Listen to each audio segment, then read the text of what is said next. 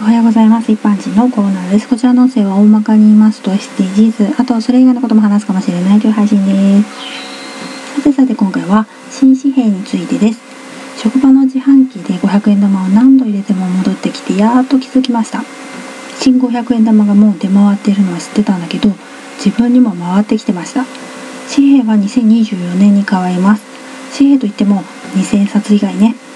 紙幣が変わるのは偽札作りを防ぐためでもあるけれど最新の技術が施されてるんですね。今の紙幣にも光で透けて見える透き入れという透かし技術が施されてますよね。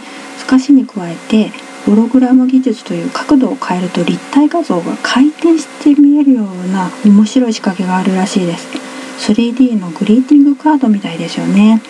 そして注目したいのがユニバーサルデザインです。今の紙幣にもある識別マーク、え視覚障害者が触ってわかるもので新紙幣は配置がそれぞれ違うから触っただけでどの紙幣かわかるそうです。そして数字のフォントサイズが大きくなって見やすくなります。今までと比べるとだいぶでかいです。視力が落ちてくる高齢者も助かりますよね。普段500円玉貯金なんてしてないけど自動販売機が対応する頃までしばらく保管しておこうかななんて思ったり。ではでは今回この辺で次回もお楽しみにまた聞いてくださいね。ではまた。